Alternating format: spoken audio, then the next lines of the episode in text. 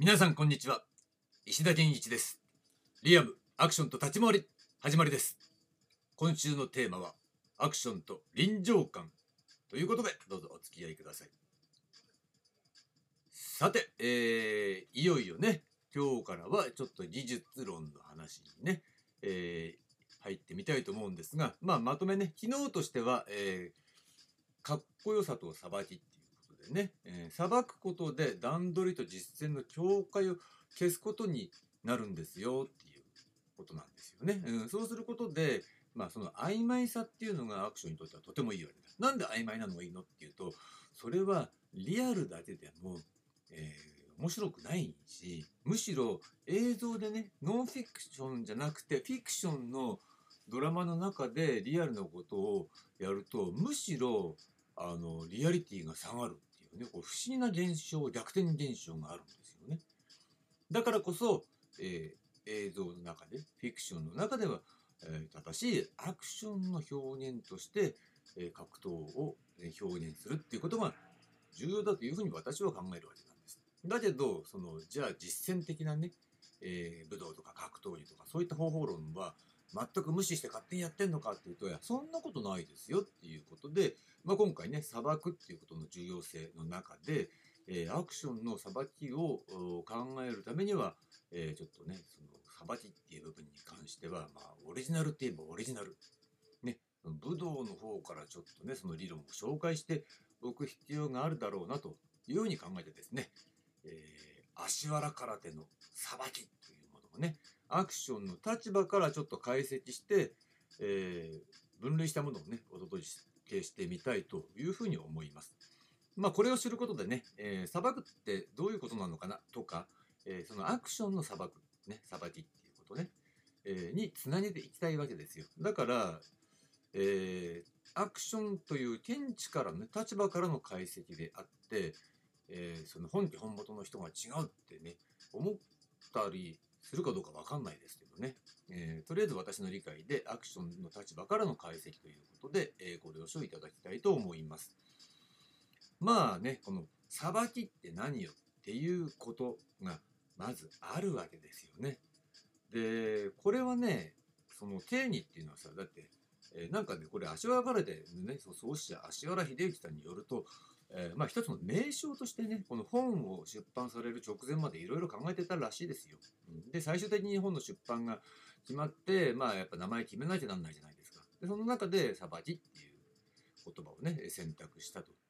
いうことなんで、まあ、そこに至るまでは、まあ、いろんな呼び方をしてたりとか、技術的に、えー、バラバラな呼び方をしてたりとか、なんかそんなこともあったらしいです。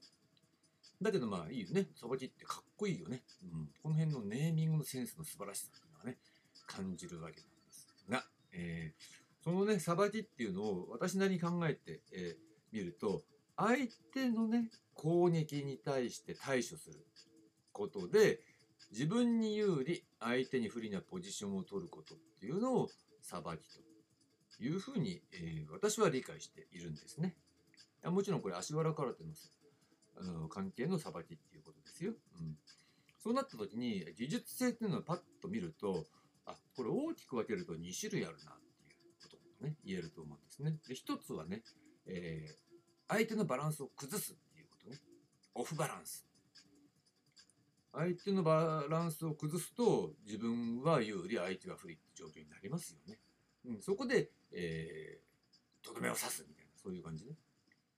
でもう一個はねブラインドポジションですね。これはまあ別の流派ね、えー、で使われている言葉なんですが要するに視覚を取るっていうことね。相手の視覚を取ってそうすると相手は攻撃できないし自分は攻撃しやすいポジションだからそこでまたとどめ刺すっていうね。そういうこと。で、その、えー、2種類の大きく分けると方法論があって、その状態に持っていくための技術っていうのがいくつかあるわけですよ。だその技術っていうのをちょっとね、えー、紹介することで、ね、その辺のね、オリジナル、もしくは武道的な動きっていうものを理解した上で、アクションのさばきについて考えていくっていうことを明日ね、やってみたいと思うんですが、今日はね、そういった意味でさばきの分類っていうことね。これね、どうやって分けるかっていうと、私はね、これ、えー、時系列順に、えー、考えるわけなんですねで。どういうことかっていうと、えーまずね、え相手が攻撃してくる、ね、その相手の攻撃技をさばくわけですからそうなった時に、え3つの段階がある。まず相手が動き出し始めたその、動作の初期ね。その段階でさばいてしまうで逆に相手が動作技をねこう出していってそれをまあ見切ったりなんかしてね、うん、その後、えー例えば蹴りだったら蹴り足が着地する前みたいなそういう隙ができたところに、えー動きをね、えー加えてさばくみたいなそういう感じね。でこれ動作の後期でその中間で相手の技が出てきたっていうねことをスローモーションで言うならばね。こう出てきたっていうところに対してその技に対してそれをどうこう処理するっていう直接的に処理するっていうね。そういった、えー中期の時間的な経緯ね。この3つに分けて考えるわけです。だから初期中期後期ね。なってくるとじゃあ初期は何っていうと動き出しに対してこれは有名だよね。ストッピングって技ね、えー例えば回し蹴りだったら相手が回し蹴りを出そうとしたところでその蹴り足の付け根を足で止めてしまう。もしくはその股関節、ね、蹴り足の股関節の付け根の部分腰の部分をポーンと足で蹴ることでその動作を止めて崩してしまう。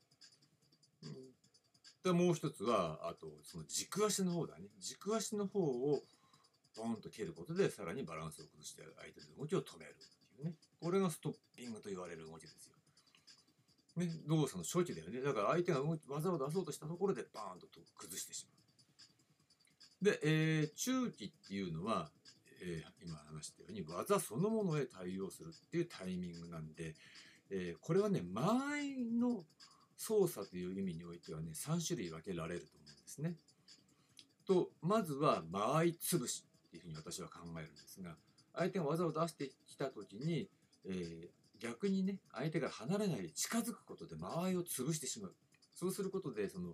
技が威力を発揮するそういう破壊力を持つ、えーその加速だよね、うん、加速する前に、えー止めてしまうっていう形でね止めながら崩しちゃうわけ。ね、うん、そういう状態ね、えー。で作作品じゃないよその本の中ではねインステップ膝打ちなんて説明されていますよ。相手が蹴りとかねなんか技を出そうとした時にグッと、えーインステップねステップで相手に近づいて膝で止めてしまうというような形ね。これ間合い潰しですよね。で逆にその間合い外しっていうのがあるよね。それはもうハイキックとかを普通にスウェイとかでこうやって見切ってしまう避けるってでるとちょっと相手が、えー泳いじゃうね体がね。そうなった時にそのブラインドを取るみたいなね四角に入って腕を押さえて、えーこっちの振り向く方の方に動けないようにしてしまうみたいな。それ間合い外しですよね。実際そうだよね。距離感を外してしまうっていうことね間合いをね。でわりかしメインとして、えーいっぱいページを割かれているのが、えー間合いずらしっていうものに相当するものだと思うんだけど私は間合いずらしって考えるんだけどもう単純に相手の、えー攻撃を外受け、ね、外側から受けることで、えー自分の、ね、正中線の方にこう避けるわけなんです。それと自分が、え相手の外側に、え回り込むっていうそういうステップを併用して、ね、その間合いを、え横にずらすことでその四角に入るっていうね。そういう動き。3種類。間合い潰し間合いずらし間合い外しっていう形でね。間合いごとに間合いの処理っていう形ではそういった、え処理の仕方があるということですね。で最後、え動作の後期ねこれは相手の攻撃を見切った後のさばきなわけだ。とね、え本で紹介されてるものだとね、ま、いわゆる引っ掛けってやつねこれ面白いよね。相手のローキックとかを、ね、膝を、ね、抱え込んで曲げてね、えー滑らすようにして避けてからその蹴ってきた足を引っ掛けて崩す高度な技ですよね。あともう一個はね、なんだ、何があったかな？あれだね、うん、その例えば回し蹴りなんかを、えー見切ったりね、ね流したりして、えー足が、相手の足が床に着地する前に、えーその足をね、えー蹴ることでバランスを崩すみたいなことね。まあ関節蹴りなんかもね、それと同様だと思うんですが、このようにしてね、えー動き出しの始め。で動いてる最中。動いて技が終わった直後っていうところに、えーこちらの動きをねさばきを仕掛けることで相手を崩してしまうということ。でなおかつ技を出してる最中へのさばきっていうのは、えー間合いを潰してしまうか。間合いを外してしまうか。間合いをずらしてしまうかっていうことに、えーあのさばくね技を併用することで、えー相手を崩すとでなおかつ視覚を取るというようなことになってるわけですね。うん、でもこれはね、うん、結構結構すごいと思いますよ。うん、すごいしまあ随分あの綺麗にまとまってるよね。ただあのね本ではこういうまとめ方はしてないんですよ。私のこれ理解ね。うん、本ではあのなんだろうまあそれ書書籍の出版の都合ももちろんあるから、えーその書籍のテーマごとにね、えー発表されてるんで、えー現代のね、えー紹介の仕方っていうのはどうなってるかってことはちょっと分かりませんがやっぱねアクションで利用するためには利用するって言ったけどそれをそのまんまやるわけじゃないんだけど発想考え方を利用するためにはこのようにして整理しないとならないわけですね。ということで、えー今日のテーマ「砂漠とは何か?」というね話でした。で明日なんですが明日はいよいよアクションさばきとはという話をねしてみたいと思います。はい、ありがとうございました。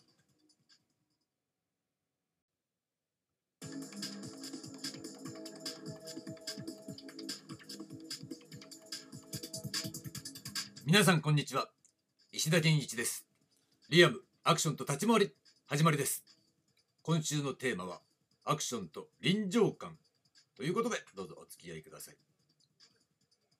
さて、えーいよいよね、今日からはちょっと技術論の話にね、えー入ってみたいと思うんですが、まあ、まとめね、機能としては、えーかっこよさとさばきっていう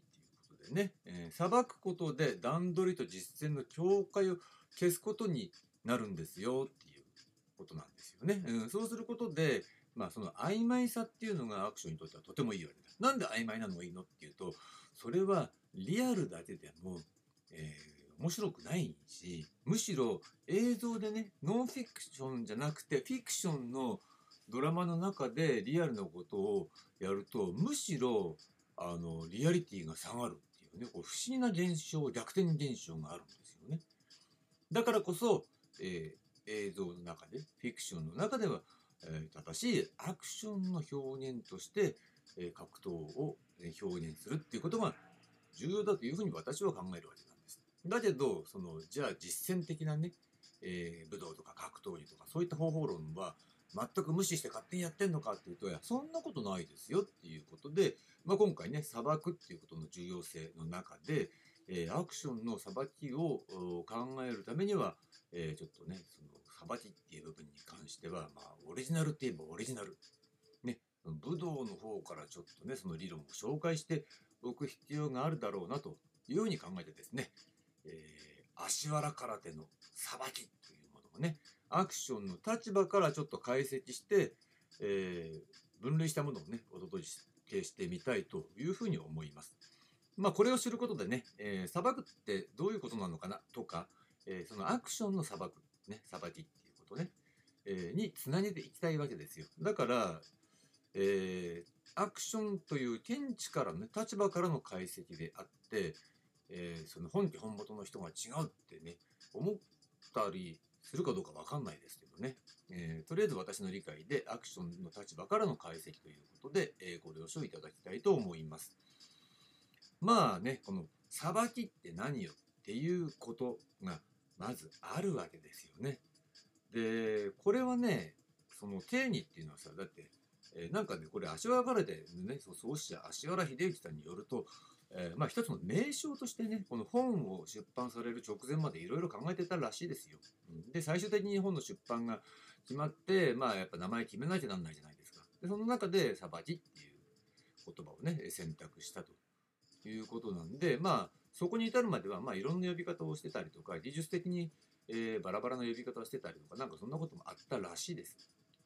だけどまあいいよね。裁きってかっこいいよね。うん。この辺のネーミングのセンスの素晴らしさっていうのはね感じるわけなんですが、えー、そのねさばきっていうのを私なりに考えて、えー、ると相手のね攻撃に対して対処することで自分に有利相手に不利なポジションを取ることっていうのをさばきというふうに、えー、私は理解しているんですね。もちろんこれ足柄空手のあの関係のさばきっていうことですよ。うん、そうなった時に技術性っていうのをパッと見るとあこれ大きく分けると2種類あるなっていうことがね言えると思うんですね。で一つはね、えー、相手のバランスを崩すっていうことね。オフバランス。相手のバランスを崩すと自分は有利相手は不利って状況になりますよね。うん、そこで、えー、とどめを刺すみたいなそういう感じね。でもう一個はねブラインドポジションですね。これはまあ別の流派ね、えー、で使われてる言葉なんですが要するに視覚を取るっていうことね。相手の視覚を取ってそうすると相手は攻撃できないし自分は攻撃しやすいポジションだからそこでまたとどめ刺すってそういうことでその、えー、2種類の大きく分けると方法論があってその状態に持っていくための技術っていうのがいくつかあるわけですよ。だその技術っていうのをちょっとね、えー、紹介することで、ね、その辺のねオリジナルもしくは武道的な動きっていうものを理解した上でアクションのさばきについて考えていくっていうことを明日ねやってみたいと思うんですが今日はねそういった意味でさばきの分類っていうことねこれねどうやって分けるかっていうと私はねこれ、えー、時系列順に、えー、考えるわけなんですね。でどういうことかっていうと、えー、まずね、え相手が攻撃してくる、ね、その相手の攻撃技をさばくわけですから。そうなった時に、え3つの段階がある。まず相手が動き出し始めたその、ね、動作の初期ねその段階でさばいてしまうっていうね。で逆に相手が動作技をねこう出していってそれをまあ見切ったりなんかしてね、うん、その後、えー、例えば蹴りだったら蹴り足が着地する前みたいなそういう隙ができたところに、えー、動きをね、えー、加えてさばくみたいなそういう感じね。でこれ動作の後期。でその中間で相手の技が出てきたっていうねことをスローモーションで言うならばね。こう出てきたっていうところに対してその技に対してそれをどうこう処理するっていう直接的に処理するっていうね。そういった、えー、中期の時間的な経緯ね。この3つに分けて考えるわけです。だから初期中期後期ね。なってくるとじゃあ初期は何っていうと動き出しに対してこれは有名だよね。ストッピングって技ね、えー例えば回し蹴りだったら相手が回し蹴りを出そうとしたところでその蹴り足の付け根を足で止めてしまう。もしくはその股関節、ね、蹴り足の股関節の付け根の部分腰の部分をポーンと足で蹴ることでその動作を止めて崩してしまう。うん、でもう一つはあとその軸足の方だね軸足の方をポンと蹴ることでさらにバランスを崩して相手の動きを止めるっていうねこれがストッピングと言われる動きですよ。ね、動作の初期だよね。だから相手が技を出そうとしたところでバーンと崩してしまう。で、えー、中期っていうのは、えー、今話したように技そのものへ対応するっていうタイミングなんで、えー、これはね、間合いの操作という意味においてはね、3種類分けられると思うんですね。と、まずは間合い潰しっていうふうに私は考えるんですが、相手が技を出してきた時に、えー、逆にね相手が離れないで近づくことで間合いを潰してしまうそうすることでその技が威力を発揮するそういう破壊力を持つ、えー、その加速だよね、うん、加速する前に、えー、止めてしまうっていう形でね止めながら崩しちゃうわけだよね、うん、そういう状態ね、えー、で作品じゃないよその本の中ではねインステップ膝打ちなんて説明されていますよ。相手が蹴りとかねなんか技を出そうとした時にグッと、えー、インステップねステップで相手に近づいて膝で止めてしまうというような形ね。これ間合い潰しですよね。逆にその間合い外しっていうのがあるよね。それはもうハイキックとかを普通にそうやってスウェイとかでこうやって見切ってしまう。避けるですね。避けるとちょっと相手が、えー、泳いじゃうね体がね。そうなった時にそのブラインドを取るみたいなね。四角に入って腕を押さえてえーこっちの振り向く方向に動けないようにしてしまう。な。それ間合い外しですよね。実際そうだよね。距離感を外してしまうっていうことね間合いをね。でわりかしメインとして、えーいっぱいページを割かれているのが、えー間合いずらしっていうものに相当するものだと思うんだけど私は間合いずらしって考えるんだけどもう単純に相手の、えー攻撃を外受け、ね、外側から受けることで、えー自分の、ね、正中線の方にこう避けるわけ。それと自分が、え相手の外側に、え回り込むっていうそういうステップを併用して、ね、その間合いを、え横にずらすことでその四角に入るっていうね。そういう動き3種類間合い潰し間合いずらし間合い外しっていう形でね。間合いごとに間合いの処理っていう形ではそういった、え処理の仕方があるということですね。で最後、え動作の後期ね。これは相手の攻撃を見切った後のさばきなわけだ。とね、絵本で紹介されてるものだとね、いわゆる引っ掛けってやつね、これ面白いよね。相手のローキックとかを、ね、膝を、ね、抱え込んで曲げてね、えー滑らすようにして、避けてからその蹴ってきた足を引っ掛けて崩す。その高度な技ですよね。あともう一個はね、なんだろう。何があったかな。あれだね。うん、その例えば回し蹴りなんかを、えー見切ったりね流したりして、えー足が相手の足が床に着地する前に、えーその足をね、えー蹴ることでバランスを崩すみたいなことね。まあ関節蹴りなんかもねそれと同様だと思うんですがこのようにしてね、えー動き出しの始めで動いてる最中動いて技が終わった直後っていうところに、えーこちらの動きをねさばきを仕掛けることで相手を崩してしまうということ。でなおかつ技を出してる最中へのさばきっていうのは、えー間合いを潰してしまうか。間合いを外してしまうか。間合いをずらしてしまうかっていうことに、えーあのさばくね技を併用することで、えー相手を崩すと。でなおかつ視覚を取るというようなことになってるわけですね。うん、でもこれはね、うん、結構結構すごいと思いますよ。うん、すごいしまあ随分あの綺麗にまとまってるよね。ただあのね本ではこういうまとめ方はしてないんですよ。私のこれ理解ね。うん、本ではあのなんだろうまあそれは書籍の出版の都合ももちろんあるから、えーその書籍のテーマごとにね、えー発表されてるんで、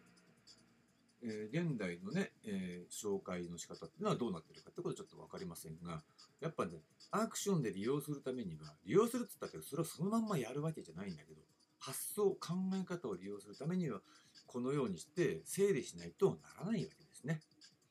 ということで、えー今日のテーマ「砂漠とは何か?」というね話でした。で明日なんですが明日はいよいよアクションさばきとはいう話をねしてみたいと思います。はい、ありがとうございました。